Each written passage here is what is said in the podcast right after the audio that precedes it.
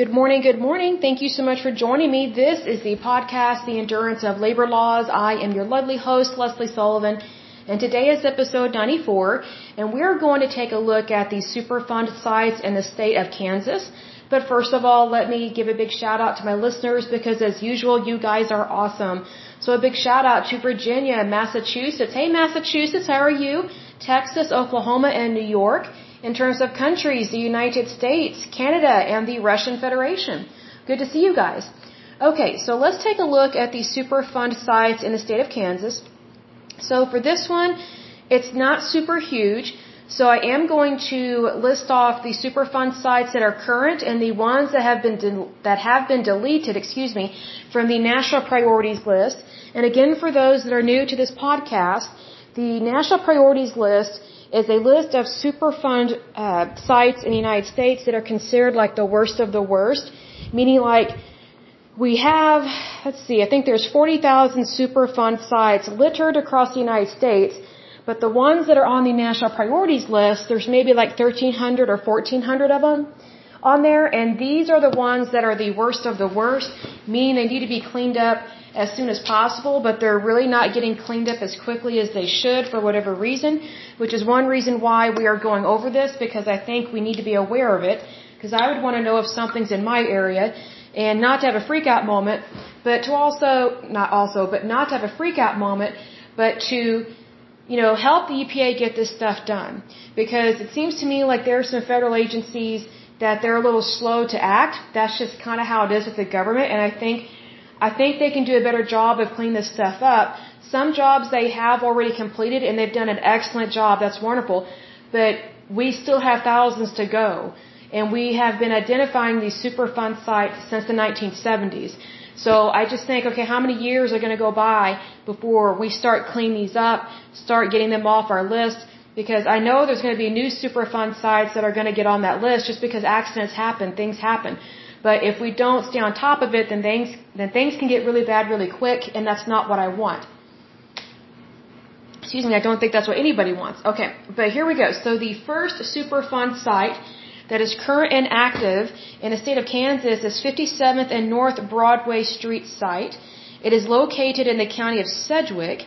And Sedgwick County has 523,824 people living there. The issue with this Superfund site is volatile organic compounds, also known as VOCs, including benzene.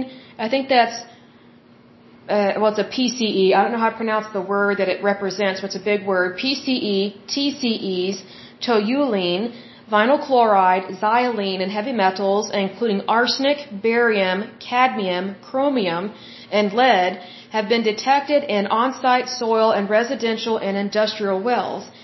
Now this one was added to the list October 14th, 1992. The next one is ACE Services. It is located in the county of Thomas. Thomas County has, let's see here, 7,930 people living in that area. The issue with this one is soils, surface wastewater, and sludge in the lagoon area were contaminated with chromium groundwater in the, I think that's Agala aquifer and um, that is contaminated with chromium. This one was added to the list September 29th, 1995. The next one is Chemical Commodities Inc. It is located in the county of Johnson. Johnson County has 609,863 people living there. The issue with this one is soil and groundwater are contaminated with various metals, volatile organic compounds, also known as VOCs, and semi-VOCs, primarily TCE, carbon tetrachloride, and PCE and pesticides. This one was added to the list May 31st, 1994. The next one is Cherokee County. This one is located in the county of Cherokee, of course. And the, let's see, the population for that area is six, sorry, not 16, 19,362. It says the Cherokee County Superfund site is the Kansas portion of the Tri-State District. Acidic waters and mine shafts throughout the site, chat piles, tailings impoundments, surface waters, let's see, surface waters in the mine pits and streams draining the site contain significant concentrations of lead, zinc, and cadmium. It was added to the list September 8th, 1983. The next one, I'm not sure how to pronounce this, but Doepke, D-O-E-P-K-E, disposal. And I guess it's at the Holliday site is what it's telling me. It is located in the county of Johnson.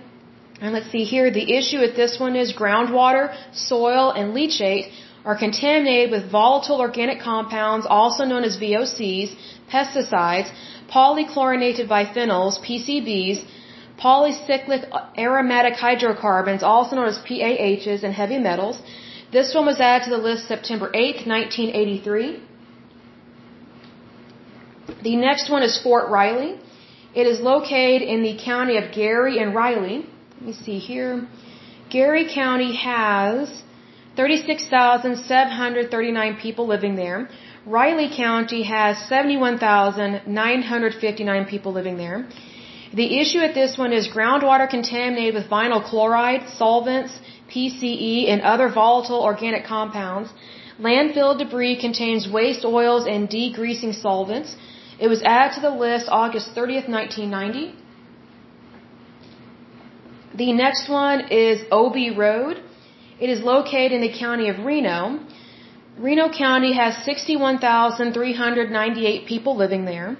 The issue with this one is groundwater is contaminated with volatile organic compounds such as trichloroethylene, TCE, vinyl chloride, and chloroform. It was added to the list July 22, 1987. The next one is Plating Inc. It is located in the county of Barton. Barton County has 25,493 people living there. The issue with this one is soil and groundwater contaminated with chromium. It was added to the list March 19th, 2008. The next one is Strother Field Industrial Park. It is located in Cowley County. Let's see here.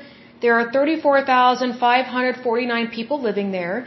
The issue with this one is groundwater contaminated with VOCs, including tri, what is that, trichloroethylene, excuse me, which is TCE. And let's see, this one was added to the list June 10th, 1986.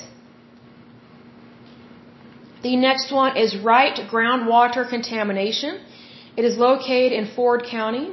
Ford County has 34,287 people. The issue with this one is groundwater is contaminated with pesticides, heavy metals, and VOCs, including benzene, let's see, carbon tetrachloride, and I think that's bromodichloromethane. It was added to the list June 16th, 1996. Now we're going to go over the ones that have been deleted, which means they have been cleaned up and good to go. They are no longer a problem. So, let's see here. The first one is 29th and Mead groundwater contamination. It was located in the county of Sedgwick. It was cleaned up and good to go April 29th, 1996. The next one is Arkansas City Dump. It was located in the county of Cowley. It was cleaned up and good to go as of March 1st, 1996.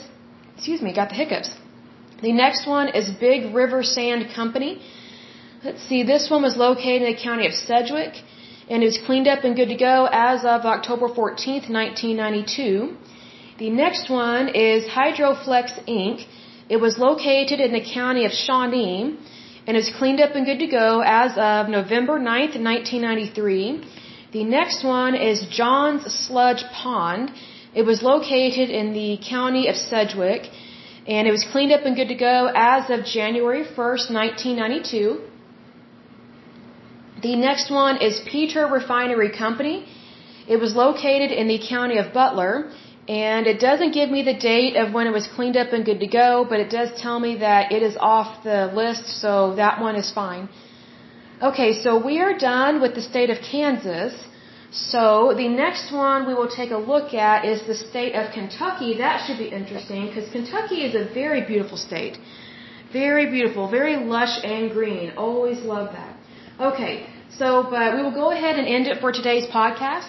But until next time, I pray that you're happy, healthy, and whole, that you have a wonderful day and a wonderful week. Thank you so much. Bye bye.